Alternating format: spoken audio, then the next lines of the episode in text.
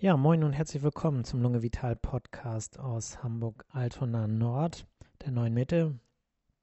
Heute möchte ich gerne etwas erzählen über eine schmerzhafte Erfahrung. Das Thema heißt Meralgia parästhetica. Und ähm, ja, das ist ein Krankheitsbild oder ein Beschwerdebild, was ich selber durchgemacht habe, was sehr, sehr schmerzhaft war und ähm, ja, was letztlich nicht so einfach zu diagnostizieren war, selbst für einen äh, Facharzt der inneren Medizin wie mich, ähm, der irgendwie dieses Thema schon mal irgendwann im Studium behandelt hat. Aber ähm, als dann die Beschwerden gekommen sind, ich werde gleich ein bisschen genauer erzählen, wie das abgelaufen ist, da habe ich ehrlich gesagt äh, das nicht zueinander zuordnen können. Ähm, und ich werde gleich ein bisschen was darüber erzählen, wie es zu diesen Beschwerden kommt, ähm, wie man es äh, erkennt, was die Risikofaktoren sind und was man vielleicht auch dagegen äh, tun kann. Also ein ganz, ganz spannendes Thema aus meiner Sicht. Wenn ihr mich jetzt fragt, wie komme ich jetzt auf das Thema, ist ja jetzt eigentlich nichts aus der Lungenheilkunde. Ähm, es ist gerade ein ganz interessanter Artikel im äh, Deutschen Ärzteblatt zu dem Thema äh, erschienen. Äh, da habe ich heute Morgen reingeguckt, habe gesagt, Mensch, kannst du mal erzählen? Äh, dazu hast du ja auch eine eigene persönliche Story. Insofern wäre das, ähm, wer das, wer die Quelle, die Hauptquelle jetzt für den sachlichen Teil äh, studieren möchte, müsste jetzt ins Deutsche Ärzteblatt äh, gehen. Das kann man online machen, das kann man gratis sehen. 39. Auf äh, Ausgabe vom 29. September. Und der Artikel sei der Fairness halber hier nochmal eben erwähnt. Jetzt mal kurz blättern.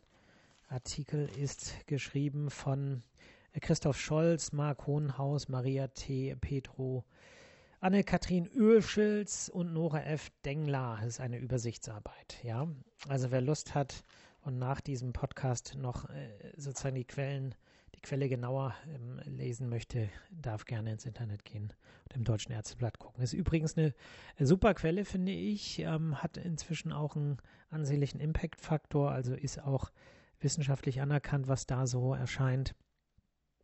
Und äh, man kann da tatsächlich übers Internet kostenlos äh, drauf zugreifen. Ähm, fangen wir mal mit meiner Story an. Äh, das Ganze ging los kurz nachdem ich mich niedergelassen hatte. Ja, ich erzähle einfach mal, wie das Ganze so ablief. Ähm, äh, dass ich manchmal plötzlich abends so wie so kleine Elektroschläge äh, gespürt habe. Aber die waren ganz klein ganz kurz, ich habe sie gespürt im Oberschenkel, sozusagen am vorderen seitlichen Oberschenkel ähm, bis unterhalb des Knies. Und äh, das waren eigentlich am Anfang noch gar keine so richtigen Schmerzen. Das war wie so ein kleines Elektrogefühl, wie so ein Kribbeln, was aber nur ganz kurz da war. Also wirklich weniger als eine Sekunde. Ne? Und das kam dann so zwischendurch und irgendwie fühlte sich das, ich sage jetzt mal interessant an, aber es fühlte sich jetzt nicht schlimm an. Und ich habe ähm, das jetzt auch nicht besonders, ähm, also fast wie so ein, na, manchmal gibt es ja so Muskelzucken, nur dass es eben kein Muskel war, sondern es war sozusagen die Haut, die gekribbelt hat, ne? Und das tat, äh, trat dann so, keine Ahnung, so zwei, dreimal pro Woche auf, aber nur wirklich nur eine Millisekunde und so. Und dann, und da erinnere ich mich auch noch daran, dass während der Sprechstunde, also als ich im Patientengespräch mit einer Patientin war, ich, vielleicht ist ja die Patientin jetzt auch unter unseren Hörern, ähm, während ich im Gespräch saß, kam plötzlich ein Schmerz. Also an der gleichen Stelle, aber blitzartig und so stark, dass ich nicht mehr weiterreden konnte. Ja, es tat also ganz stark weh, aber auch nur ganz kurz. Und ähm, dann, na, dann guckt mich die Patientin an und ähm, es ist ja so, muss man auch ehrlicherweise sagen, als Arzt ist ja irgendwie alles ja alles kommt nicht gut, was nach Gesundheitsstörungen, Problemen, es geht mir nicht gut aussieht. Ne? Das muss man einfach so sagen. Das bedeutet, ähm, es gibt nichts Schlimmeres als ein Lungenarzt, der hustet, was aber manchmal nicht ausbleibt. Ähm, oder äh, eben auch ja irgendwie.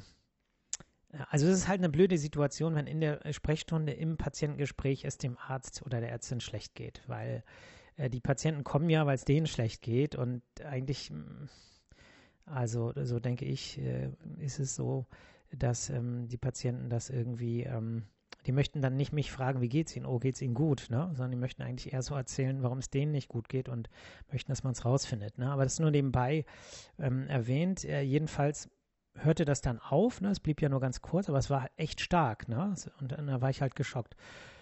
Und ähm, das war am Anfang, keine Ahnung, ein, zwei Mal in der Woche ist es aufgetreten.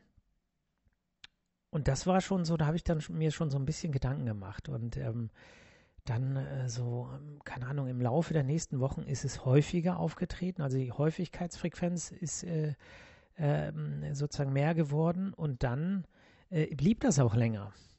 Und dann war das so, dass ich abends zu Hause war und plötzlich dieser Schmerz ganz stark auftrat. Also ganz stark war wirklich, ich musste schreien. Also ich habe dann nicht laut geschrien, um ja nicht die Nachbarn stören. Ich habe leise geschrien, aber also es ist, also es, ich konnte es nicht unterlassen zu schreien. So stark hat es wehgetan, ja.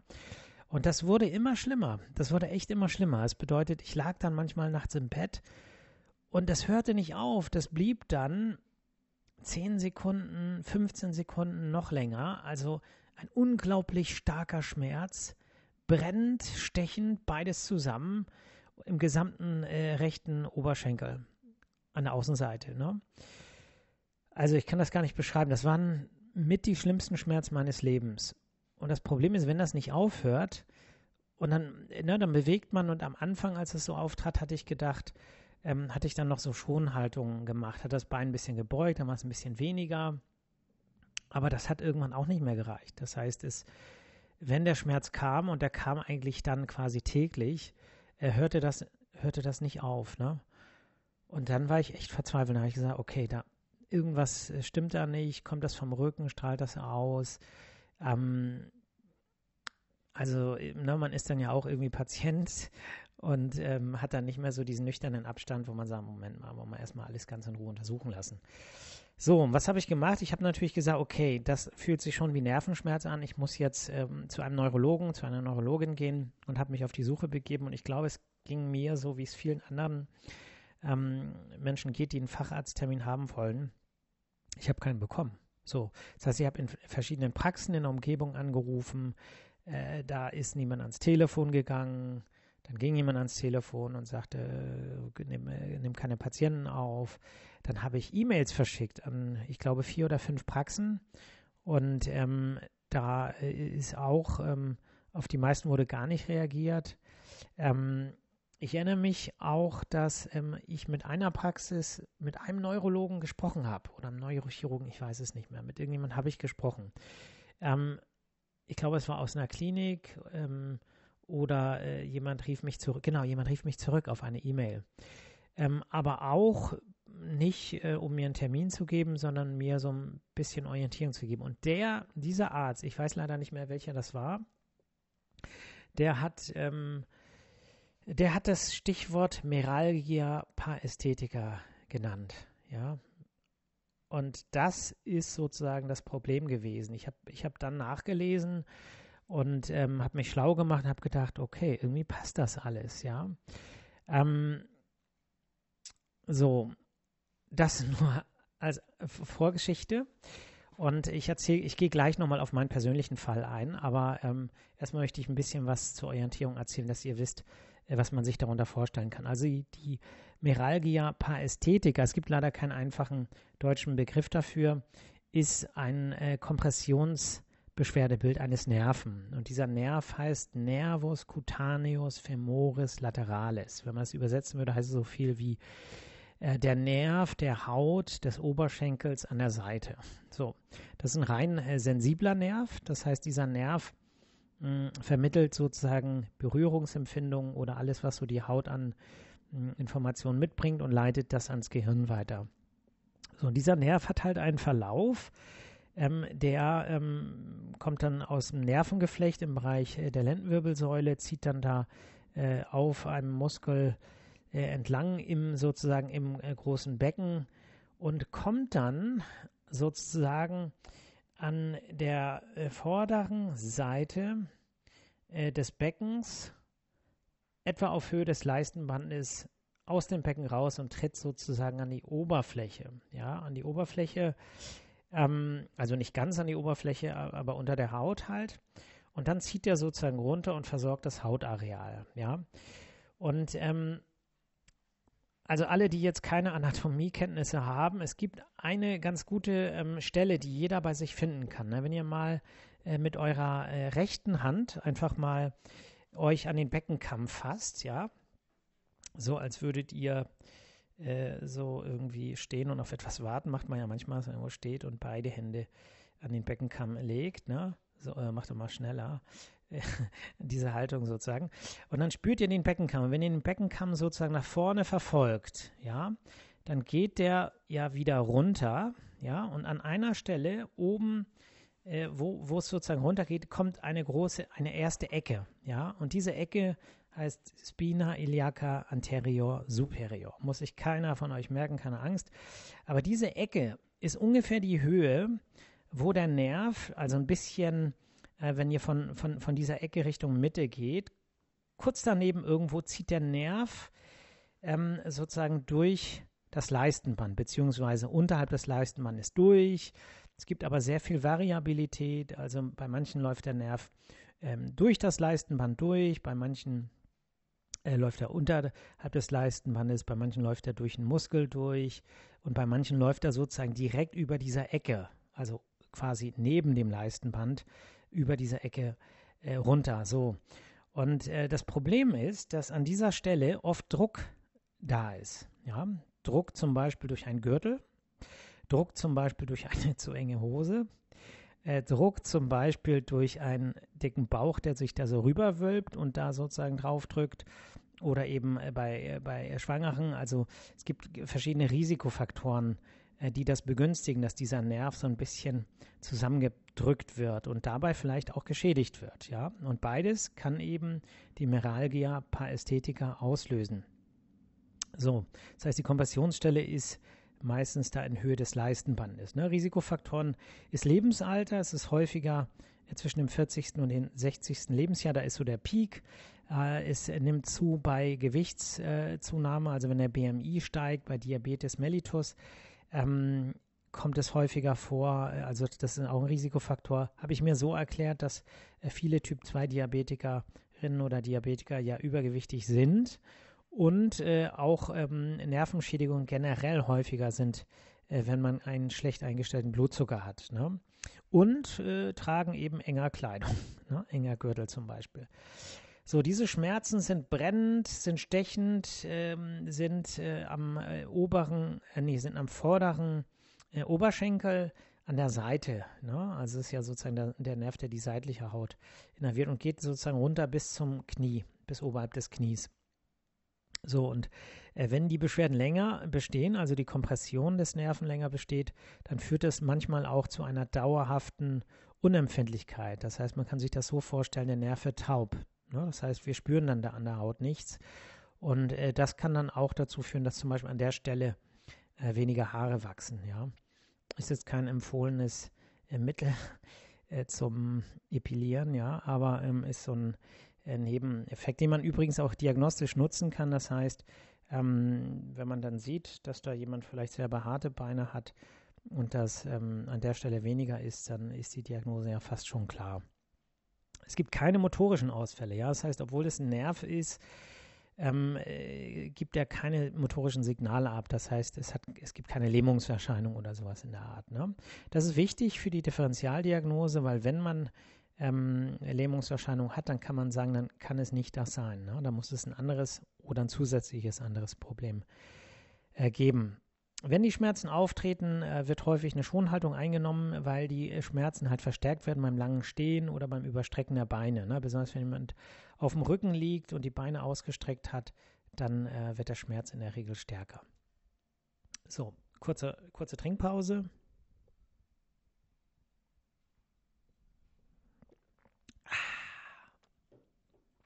Ah, schmeckt mir irgendwie gar nicht heute das Wasser. So, ähm, ja, Diagnostik. Es ist eine klinische Diagnose. Das bedeutet, man kann es sozusagen von der Geschichte her schon fast diagnostizieren. Ähm, aber äh, wenn das nicht möglich ist, ich bin ja auch nicht so hell gewesen, äh, dass ich da sofort gesagt habe, aha, äh, sondern ich habe erstmal, ich würde sagen, Wochen, Schmerzen äh, ausgehalten in wiederkehrenden Abständen und äh, bin dann ja erst durch diesen heldenhaften Neurologen, dessen Name mir leider nicht einfällt, der mir diesen Tipp gegeben hat. Äh, lieben Gruß, lieber Kollege, ich bin dir dankbar, ähm, wer auch immer du bist und wo auch immer du bist. ähm, ja, was kann man, wie kann man es noch feststellen? Also typischerweise gibt es einen Druckschmerz, wenn man in dem Bereich unterhalb des Leistenbandes, wo der Nerv längs läuft, draufdrückt. Ähm, ich erinnere mich nicht mehr, dass ich diesen Druckschmerz hatte. Wenn ich jetzt da so ein bisschen rumdrücke, ist ja ganz komisch. Jetzt, wo ich ähm, mich wieder mit dem Thema beschäftige, habe ich das Gefühl, irgendwie, äh, irgendwie drückt es da wieder so ein bisschen. Ähm, gut, also diesen druckschmerzhaften Bereich äh, habe ich bei mir nicht gespürt. Man kann eine Sonographie, einen Ultraschall machen, was äh, den Nerv angeht. Es ist nämlich so, dass dieser Nerv von der Querschnittsfläche äh, zunimmt, also größer wird, wenn er komprimiert wird. So, das heißt, wenn man dann die Seite vergleicht und auf der einen Seite, wo die Beschwerden sind, äh, der Durchmesser, der Querschnitt äh, des Nerven deutlich größer ist, dann ist das ein äh, Zeichen, dass da eine Kompression da ist. Ne? Ähm, aber das ist eben nicht so einfach. Man hat ein gutes Ultraschallgerät, man braucht Zeit. Ähm, und es gibt eben auch verschiedene Varianten, sodass man nicht eine absolute Zahl da nehmen kann und deswegen ist der Seitenvergleich eigentlich wichtiger. Blöd ist natürlich, wenn man es auf beiden Seiten hat, die Beschwerden. Äh, Kernspinnuntersuchung, also MRT, Magnetresonanztomographie der, der Leistenregion, da kann man das wohl auch ganz gut sehen. Ist nicht so genau wie beim Ultraschall, ähm, aber wie es immer so ist, Ultraschall ist auch davon abhängig, wie oft macht jemand diese Untersuchung, vielleicht auch mit dieser Fragestellung. Ne? Und ich weiß auch nicht, ob alle Neurologen Ultraschallgerät haben. Ne? Das äh, müsste man dann natürlich auch erfragen. Ähm, elektrophysiologische Untersuchungen, sprich Nervenleitgeschwindigkeiten und so weiter, theoretisch super, praktisch äh, technisch schwierig und auch nicht immer aussagekräftig. Und ähm, was man eben auch machen kann, theoretisch, was auch keiner macht wahrscheinlich, sind Hautbiopsien in dem betroffenen Areal, um äh, den Verlust kleiner ähm, ähm, äh, sozusagen Nerven, äh, Nervenfasern, äh, intradermale Nervenfasern zu, äh, zu herauszufinden. Ne? Das auch ein Hinweis darauf wäre. So, Therapie, wichtigste Therapie, äh, Vermeidung enger Kleidung und Gürtel. Ja, jetzt kommen wir nämlich wieder auf meinen persönlichen Fall. Ähm, ich bin ja äh, im sozusagen März 2019 wieder nach Hamburg gezogen und habe mir ähm, ein Fahrrad gekauft, ja und bin äh, sozusagen dann immer zur, Fahrrad, zur Arbeit mit dem Fahrrad gefahren. Mache ich jetzt immer noch, das ist immer noch das gleiche Fahrrad.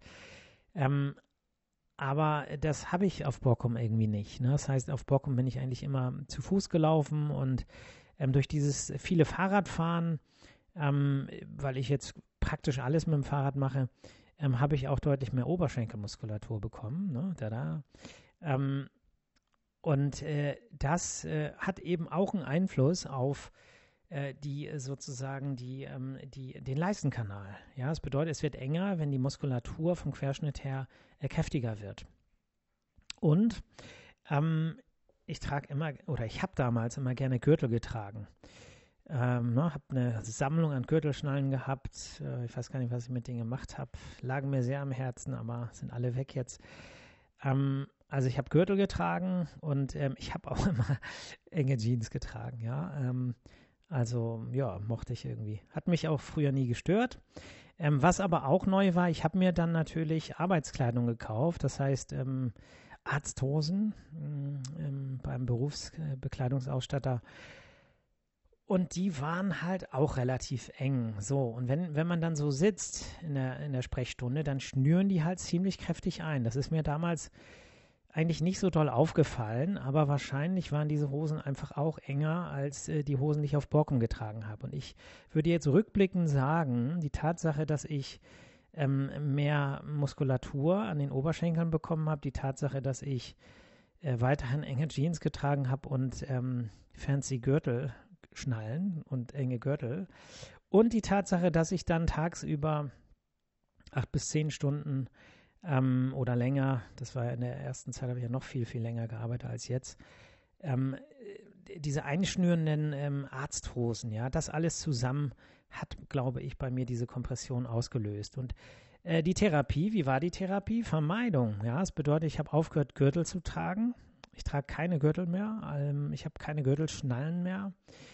Ähm, ich habe es mal mit Hosenträgern versucht. Das Problem ist, ähm, Hosenträger, also diese, diese Klammerhosenträger, die finde ich irgendwie unschick. Und diese Knopfhosenträger, die sind irgendwie aufwendig, weil man ja immer diese Knöpfe an- und abmachen muss. Und ähm, ich finde, das sieht gut aus.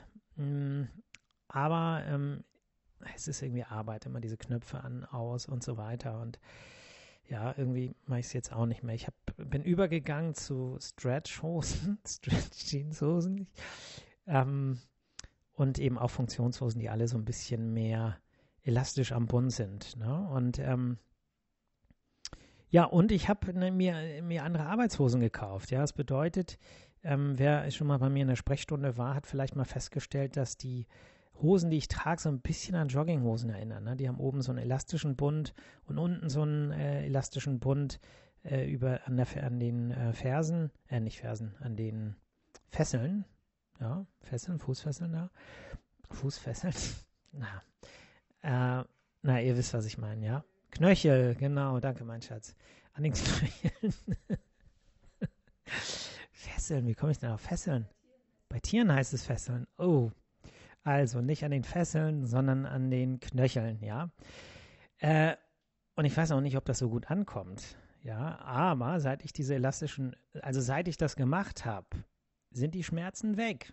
Ja, es bedeutet, ohne äh, dass ich irgendwas habe operieren lassen müssen oder dieses oder jenes, nur durch Maßnahmen weniger Kompression, weniger Enge hat es aufgehört. Ja, und ähm, äh, das äh, ist doch irgendwie eine äh, gute Nachricht ähm, bei allem, was wir so mm, in der Medizin versuchen zu verbessern, dass, dass man manchmal den größten Einfluss äh, auf, auf seine Probleme hat, indem man irgendetwas im Alltag ändert. Und das gibt ja ganz, ganz viele solche Beispiele. Ne? Ähm, was kann man noch machen? Gewicht reduzieren natürlich. Ähm, ich habe aber nicht zugenommen, seit ich in Hamburg bin. Ne? Nicht, dass das jemand denkt. Ich achte darauf. Ähm, man kann äh, die, die Muskel den Muskelsehnapparat im, im Verlauf äh, des Nerven äh, ja, lockern, dehnen, also Physiotherapie, ähm, physikalische Therapie, da gibt es sicherlich einiges, was man machen kann, äh, um äh, sozusagen da ein bisschen mehr Spiel reinzukriegen.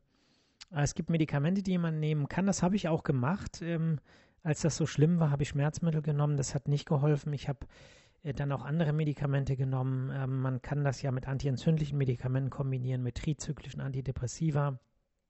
Schmerztherapie, gerade was so Nervenschmerzen angeht, äh, spielen Antidepressiva eine große Rolle. Ähm, man kann es äh, ähm, sozusagen infiltrieren. Das bedeutet mit, Entschuldigung,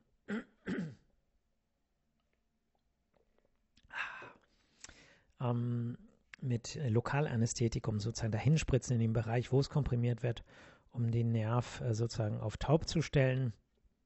Wie erfolgreich das ist, hängt davon ab, wie präzise man arbeitet, wie hoch die Dosis des Lokalanästhetikums ist. Und es ist natürlich nur eine ähm, ja, zeitweise äh, Therapie, ne? weil wenn das äh, Medikament wieder weg ist, dann ist an der Ursache ja sonst nichts getan. Man kann es operieren. Ähm, also Dekompression heißt zum Beispiel, man macht eine Operation und nimmt den Druck davon. Ne? Wenn der, je nachdem, wo der Nerv liegt, wenn der unterm Band liegt, dann ne, kann man das Band irgendwie, mm, also alle, alle, alle Strukturen, die da so draufdrücken, kann man so ein bisschen lockern, vielleicht wegnehmen. Bin ich aber kein Experte für. Oder man kann sogar den Nerv durchtrennen lassen. Ja, also nicht selber machen, Leute. Ähm, quasi dann schneiden die den durch, so, zack. Dann spürt man da gar nichts mehr. Aber dann ist der Schmerz auch weg. Und ähm, ich will mal, ich will das mal so sagen, die Schmerzen bei mir waren so stark, dass wenn man mich in, in der Nacht, in einer dieser Nächte gefragt hätte, ähm, da hätte ich gesagt, komm, gib mir die Schere durch mit dem Teil, ja. Ähm, weil äh, das, das kann man sich nicht vorstellen, wie stark das wehtat. Ne? Also es waren, sagen wir mal, bewusstseinsverändernde Schmerzen. Also, also Schmerzen, die, also ich kann es gar nicht beschreiben, also wirklich üble Schmerzen. Ne? Die einzigen Schmerzen, die, die schlimmer waren, waren die, als ich mir den Oberschenkel gebrochen habe. An zwei Stellen. Ja. Äh, das, die Schmerzen, würde ich sagen, waren schlimmer. Aber das ist das Einzige. Ansonsten auf jeden Fall Platz zwei aller Schmerzen, die ich in meinem Leben erlebt habe. Meralgia Parästhetica. Gut, das war doch mal ein interessanter ähm, Fall, ne? ein eigener Fall. Interessantes Thema aus meiner Sicht. Ähm, was kann man noch so erzählen? Ich gucke mal auf die Uhr. Oh, ein paar Minütchen haben wir noch. Ja, Umbau verzögert sich etwas. Ne? Ein paar News aus der Praxis. Ähm, also es wird doch ein bisschen länger dauern. Äh, voraussichtlich werden wir erst Anfang Dezember wieder in unseren gewohnten Räumlichkeiten sein. Aber bis dahin versorgen wir weiter in unseren Räumlichkeiten in der dritten Etage. Ansonsten wird es ja jetzt wieder gefühlt kälter, was ja irgendwie normal ist, was ja eigentlich schon länger hätte sein sollen. Es fühlt sich heute, finde ich, so ein bisschen nach Herbst an. Ähm, da müsst ihr natürlich daran denken, dass demnächst wieder die Heizungen aufgedreht werden, äh, dass Hausstaub wieder eine größere Rolle spielt, weil die Luft einfach trockener ist und äh, dann mehr Staub durch die Luft wirbelt. Alle Menschen mit Hausstaubmilbenallergien daran denken, die Encasements auf die, auf die Betten zu ziehen und zwar komplett Matratze, Decke, Kissen, beide Hälften, wenn ihr Partnerin oder Partner habt. Ja, ähm, sonst bringt das nichts, ne, wenn nur eine Hälfte verpackt ist. Ähm, und auch daran denken, dass die kalte Luft ja an sich schon trockener ist. Das bedeutet, die Atemwege sind äh, zunehmend, ähm, werden zunehmend belastet und äh, deswegen auch daran denken, die ein bisschen zu wärmen, zum Beispiel mit einem Schal um den Hals und äh, eben ausreichend trinken. Und ich sage immer, äh, Thymian-Tee ist eine super Sache, äh, was äh, bronchitische Beschwerden angeht.